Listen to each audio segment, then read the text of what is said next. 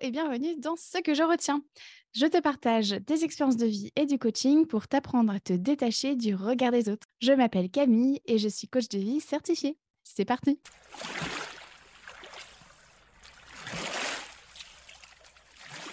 Aujourd'hui, dans ce 41e épisode, je te partage ce que je retiens de mes vacances 2.0. Je te donne des clés pour euh, pallier à la frustration de ne pas pouvoir tout faire, tout visiter, afin de profiter pleinement de tes vacances. Alors, je te plante le décor. À la base, moi, avant, quand je partais en vacances, c'était forcément une grosse valise qui était remplie de tenues que je ne porterais pas. La valise, bien entendu, que j'avais débuté deux semaines avant le jour J. Et des mois à l'avance, je lisais tous les guides sur la destination, j'épluchais tous les avis Internet et j'avais tellement peur de ne pas avoir le temps de tout visiter, de tout faire et de tout voir. C'est pour ça qu'à moi, avant de partir, j'établissais systématiquement l'itinéraire précis et le programme détaillé des vacances. Je savais ce que j'allais faire le mardi à 14h. Je savais exactement quel musée ouvrait à quelle heure. Euh, voilà, je voulais vraiment pas passer à côté de quoi que ce soit. Je voulais vraiment profiter à fond. Et puis, une fois sur place, euh, j'étais stressée en permanence car euh, il fallait aller vite à ce musée parce que j'avais réservé le resto à telle heure, étant donné qu'après ça, j'avais prévu de faire ci ou ça. Je passais mes vacances à surveiller ma montre et à faire accélérer le pas à mon mari. Et puis, euh, si on ne pouvait pas faire ce qui était marqué sur planning, bon, bah là, c'était le drame dans ma tête. Je me disais que c'était de ma faute et que j'aurais dû mieux anticiper. Et puis, les derniers jours de vacances, bah, je broyais du noir. Je me disais qu'il ne restait plus que deux jours, que c'était nul, que les vacances étaient déjà terminées. Ma valise était quasiment bouclée deux jours avant de partir. J'oubliais sincèrement euh, que les deux derniers jours euh, de vacances faisaient aussi partie des vacances, tellement j'étais en train de penser au retour stressant et à la reprise ennuyante. Les derniers jours des vacances me servaient donc à préparer l'après-vacances. J'étais de mauvaise humeur, en plus, du coup, forcément.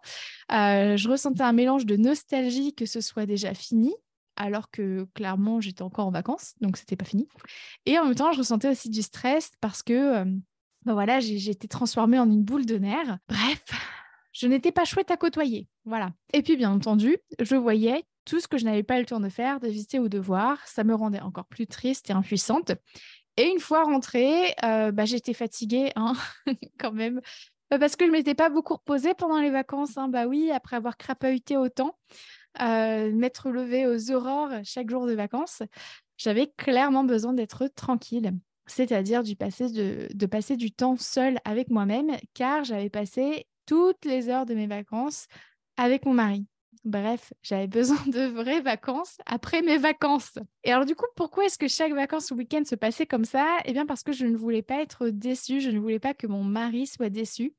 Je voulais pas qu'il se enfin voilà, je voulais je voulais se dise que j'avais géré, que j'avais assuré clairement coucou mon ego, euh, que j'étais une bonne épouse finalement. Et surtout, je voulais rentabiliser mon temps en vacances. J'avais vraiment terriblement peur de passer à côté d'un festival, d'une expo, d'un spot exceptionnel pour le coucher de soleil.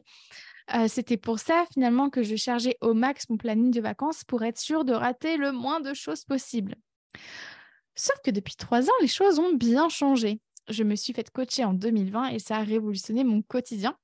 Je t'en parle régulièrement euh, dans les épisodes de podcast et notamment mes vacances ont radicalement changé avant même de choisir la destination, ce que je fais maintenant, c'est que je me pose une question. Et c'est ma réponse qui va me permettre de me créer mes vacances idéales. La question est la suivante. Quels sont mes besoins pour ces vacances? Alors, par exemple, lors de mes vacances euh, précédentes, enfin de mes dernières vacances, j'avais besoin de détente et de découverte. Et mon mari aussi. Donc finalement, ça tombait très bien. On a donc choisi une destination qu'on ne connaissait pas donc ce qui nous a permis de potentiellement euh, prioriser la découverte. Et en même temps, une destination dans laquelle euh, on pouvait se sentir rassuré, et donc euh, ce qui pouvait nous conditionner à la détente. C'est pour ça qu'on a choisi une destination dans un pays qu'on connaissait et, dans... et en plus, on, on se débrouillait dans la langue locale. Et du coup, on a pris nos billets pour Valencia en Espagne. Alors, entre la réservation des billets et le décollage, il s'est passé quatre mois. Et une semaine avant le départ, j'ai regardé rapidement sur le site de l'Office du tourisme ce que la ville proposait. J'ai enregistré sur Google Maps les choses que je voulais faire en priorité. Comme ça, fini les pages griffonnées à l'infini. Et puis, euh, comme j'avais besoin de me détendre, j'ai réussi à limiter ma charge mentale avant le départ. C'est comme ça que j'ai fait ma valise le jour du départ. J'ai emporté strictement le minimum en matière d'affaires, c'est bien que j'ai porté chaque tenue. Et au pire, je m'étais dit, s'il manque un truc, soit je ferai sans, soit je pourrais l'acheter sur place. Et donc finalement, rien de grave ici. Et de manière générale, ma charge mentale d'avant les vacances a largement diminué en procédant ainsi. Ensuite, comme j'avais besoin de découverte, je me suis laissée surprendre par la destination une fois sur place. Contrairement à avant où j'avais déjà vu toutes les photos de la ville ou de la destination avant de partir. Là, pendant ces vacances, je me suis laissée émerveiller par la, destination, par Valencia. C'est comme ça que chaque jour, avec mon mari, on se demandait comment on se sent et qu'est-ce qu'on a envie de faire aujourd'hui. Ça nous a permis de nous créer une bulle quotidienne de détente et de découverte, exactement ce dont on avait besoin. Ah oui, et je suis partie sans montre aussi pendant les vacances, euh, ce qui est absolument incroyable parce que moi, je ne peux pas vivre sans montre. Donc, j'ai vécu l'instant présent à fond. Euh, je me suis laissée porter par la météo et par mes envies. Et ça m'a fait le plus grand bien. Certains jours, on a fait beaucoup de choses et d'autres, on a fait la sieste. Et je crois que sur les 14 jours de vacances, on a mis le réveil que 3 ou 4 fois. Et tous les jours, j'ai pris du temps pour moi, pour me ressourcer, afin de continuer d'aimer passer du temps en couple. En fait, me prioriser un petit peu chaque jour en vacances, pour moi, c'est vraiment une, grande révolution. Et ça nous a fait du bien à tous les deux. Parce que finalement aussi, euh, bah, mon mari était content d'avoir du temps pour lui. On a aussi fait tout ce qu'on voulait faire en priorité et on a quasiment fait ce qu'on avait mis sur notre liste de bonus. Tu sais, c'est le genre de truc que si on le fait, c'est top, mais si on le fait pas, c'est pas grave. J'ai aussi eu euh, très très peu de charge mentale pendant ces vacances. J'aurais même envie de dire je n'ai pas eu de charge mentale pendant ces vacances. J'ai fait tant de choses et je me suis beaucoup reposée. Et je ne compte pas le nombre de pas qu'on a fait, les kilomètres à vélo, le nombre d'heures passées à glander sur le canapé ou bien, euh, ou bien à se, juste à être frais dans l'appartement parce qu'il faisait très chaud dehors. Euh, je ne compte pas le nombre d'heures qu'on a passées dans les musées à écouter les, les audio guides. Bref, je me suis sentie tellement libre de faire ce que je voulais et quand je le voulais. J'ai adoré la flexibilité de notre emploi du temps. C'est comme ça qu'on s'est retrouvé à passer un après-midi à un festival de danse d'Amérique latine ou même une soirée à suivre une fanfare qui célébrait les plus beaux balcons de Valencia. Comme on n'avait rien de prévu, on s'est laissé porter par le moment et on a vécu à fond nos vacances. On s'est offert 14 jours d'instant présent. 14 jours à vivre pleinement chaque jour et même le dernier. Et le dernier jour euh, des vacances, c'était un vrai jour de vacances. On a fait un musée, on s'est baladé, on a fait un restaurant, on a fait la sieste, etc. Bref, le dernier jour de vacances, je l'ai savouré comme le premier.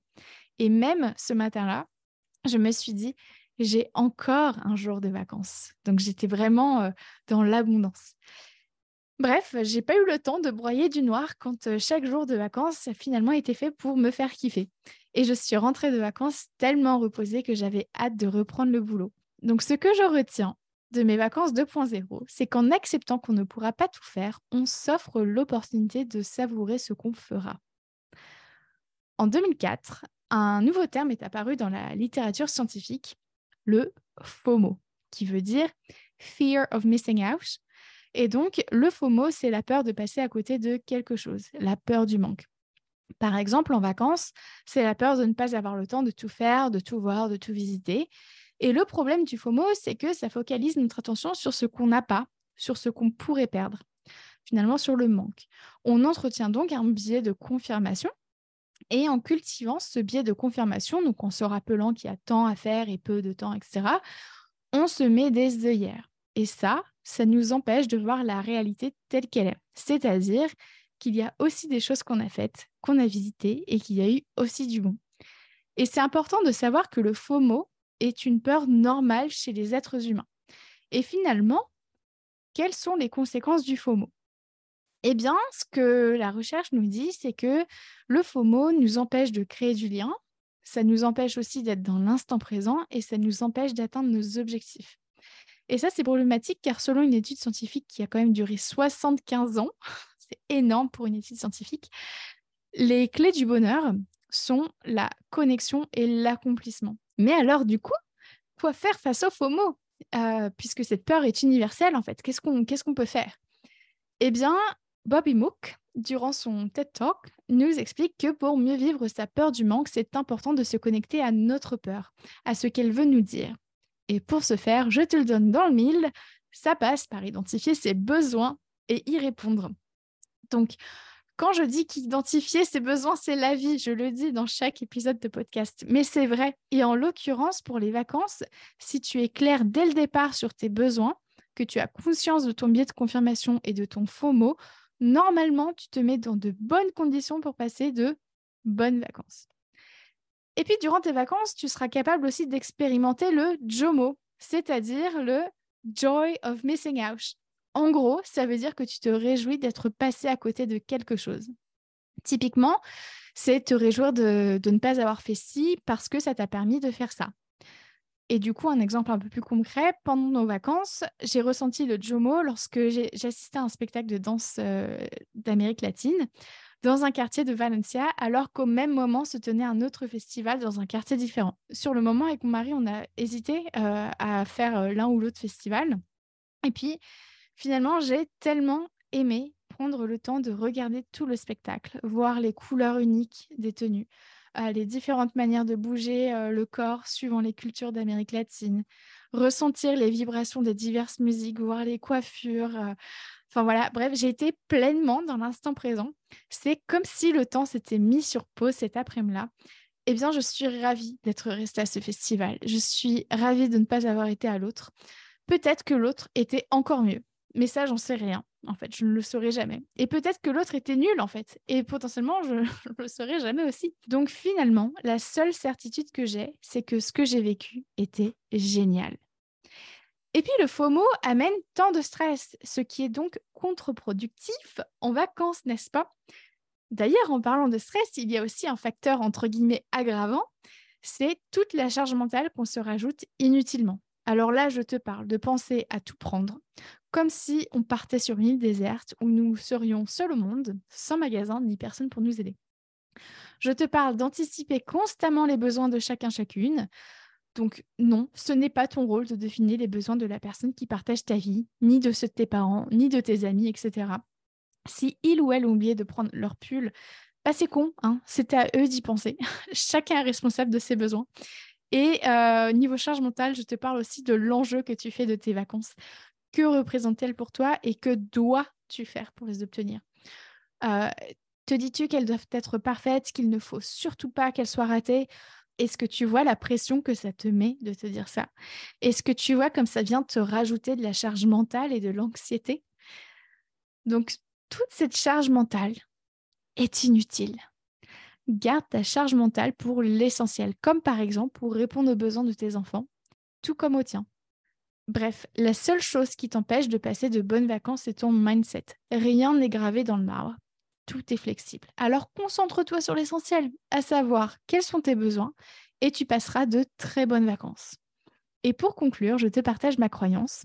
J'ai la profonde conviction que si tu es heureuse et donc que tes besoins sont remplis, alors le groupe se portera mieux. Donc, si tu veilles à prendre soin de tes besoins en vacances, tu inciteras ton entourage à prendre soin d'eux. Et au final, le moral de tout le monde sera au beau fixe. Donc, si toi aussi tu souhaites profiter pleinement de tes vacances, voici ce que je te propose. Tout d'abord, fais le point sur euh, ce dont tu as besoin. Qu'est-ce qui compte le plus pour toi durant ces vacances? Donc là, je te renvoie à l'épisode 13 sur les besoins. Ensuite, prends quelques instants pour te visualiser à la fin des vacances. De quoi serais-tu heureuse? Qu'est-ce qui aurait fait la différence pour toi durant ces vacances? Et puis, je t'invite aussi à te demander avant de partir dans quel état je veux me sentir à mon retour de chez moi. Cette question est intéressante parce que ça peut arriver qu'on n'ait pas envie de rentrer chez soi parce qu'il y aura tout le quotidien en fait euh, à rattraper. Donc euh, les lessives à faire, euh, les courses à faire, le ménage, changer les draps, répondre aux emails, etc. Donc je t'invite à te rendre service avant les vacances pour faciliter ton retour. Et ça, ça peut passer par exemple par avoir de quoi faire les deux premiers repas sans avoir besoin de faire les courses. Ou bien être à jour sur toutes tes lessives avant de partir. Même, euh, par exemple, de t'être désabonné des newsletters euh, inutiles, etc. quatrième piste que je te propose, c'est de venir questionner ton ego. Par exemple, quelle est la place de l'ego dans mes décisions? Quelle est la place de mon ego dans mon organisation? Tu sais, tous ces trucs que tu te dis que tu dois faire, mais qui peuvent être faits par les autres. Genre faire le sac des enfants ou réserver le resto. Eh bien, apprends à déléguer. Ça te fera baisser ta charge mentale avant les vacances et aussi durant les vacances, vu que ce ne sera pas à toi euh, d'être en charge de ces choses-là. Donc, potentiellement, tu kifferas un peu plus tes vacances. Cinquième piste que je te propose, c'est de t'inviter à lâcher prise sur le fait que tu ne pourras pas tout visiter, qu'il est impossible de tout connaître d'un endroit en quelques jours ou même quelques semaines sur place. Du coup, concentre ton énergie pour ce que tu veux vraiment faire, pour ce qui va vraiment t'apporter de la valeur durant tes vacances. Je t'invite donc à utiliser mon système qui fonctionne chez moi, donc expérimente et si ça marche pas, ça marche pas, mais voilà, je t'invite à, l'essayer. C'est de regrouper dans une catégorie les priorités de chacun chacune. Et euh, en gros, c'est tout ce que chaque personne veut à tout prix faire. Genre ça, c'est obligé, on doit le faire pendant les vacances. Et, euh, et, ensuite, regroupe tous les bonus ensemble, c'est-à-dire toutes ces choses que si on a le temps, si on a l'énergie, eh bien on le fait. En fait, voilà, c'est euh, euh, si on le fait, c'est bien. Si on le fait pas, bah, c'est pas grave. En fait, c'est pas important. Sixième piste que je te propose, c'est de te ménager. Donc, si à un moment donné, tu n'as pas envie de participer à une activité ou d'être en groupe, eh bien, ne te force pas, mais écoute-toi. Et tu peux le dire de manière très sympa à ton entourage. Par exemple, là, je sens que j'ai besoin de temps en solo parce que sinon, je n'arriverai pas à profiter du repas ensemble ce soir. Et septième piste, pour aller plus loin, je te propose d'écouter les épisodes de podcast suivants qui sont donc complémentaires à celui-ci. Euh, alors tout d'abord, on a le 7 sur comment être soi avec les autres, le 13 sur les besoins, le 15 sur les limites, le 23 sur la peur de décevoir, le 26 sur la puissance de l'intention et le 37 sur comment prendre du temps pour soi. Et voilà, que retiens-tu de cet épisode?